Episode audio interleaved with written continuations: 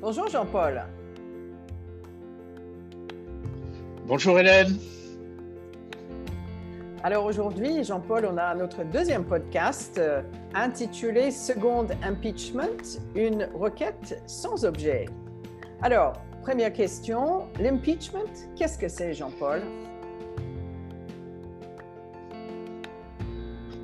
Alors Hélène, aux États-Unis, le président n'est pas protégé par l'immunité euh, à l'égard de tout ce qu'il peut faire. Il est protégé par l'immunité euh, qu'à l'égard des délits mineurs hein, qu'il aurait pu commettre pendant son mandat.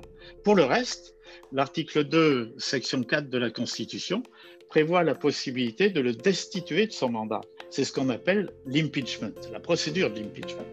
Alors le, cet article 2, il dit le président le vice-président et tous les fonctionnaires civils des États-Unis, vous voyez qu'il n'y a pas que le président, mhm. seront destitués de leurs charges sur mise en accusation et condamnation.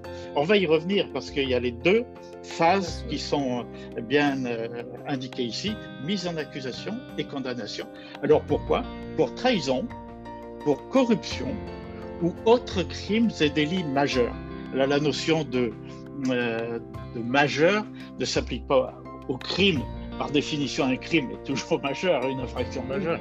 Euh, l'adjectif majeur ne s'applique qu'au délit. Donc, trahison, corruption ou autre crime et délit majeur. Très bien. Alors, ensuite, comment ça se déroule, cette procédure? Parce que c'est un processus judiciaire vraiment particulier qui se déroule pardon, intégralement devant le Congrès. Oui, euh, absolument. La procédure donc comporte deux phases bien distinctes, comme on vient de l'indiquer. La première phase revient à la Chambre des représentants par un vote à la majorité simple, parce que ce ne sera pas la même chose ensuite pour la deuxième phase. Majorité simple. Donc, il lui revient d'enclencher cette phase de procédure qui est la mise en accusation, lors de laquelle elle ne fait qu'instruire le dossier. Donc, elle se comporte un peu comme le ferait un juge d'instruction euh, mhm. français. Elle instruit le dossier. Ensuite, la deuxième phase, elle revient exclusivement au Sénat. C'est celle du procès en lui-même. Et sans refaire l'instruction, le Sénat apprécie la qualification juridique des faits qui sont imputés au président. En d'autres termes, euh, la question de savoir s'il y a bien eu de sa part trahison ou corruption, ou bien encore s'il a commis un crime ou un délit autre que mineur. Donc on qualifie d'abord euh, euh, la qualification, on qualifie les faits.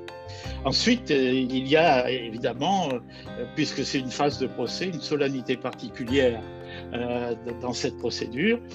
Le procès est conduit sous la présidence du Chief Justice, donc du, président de la Cour suprême.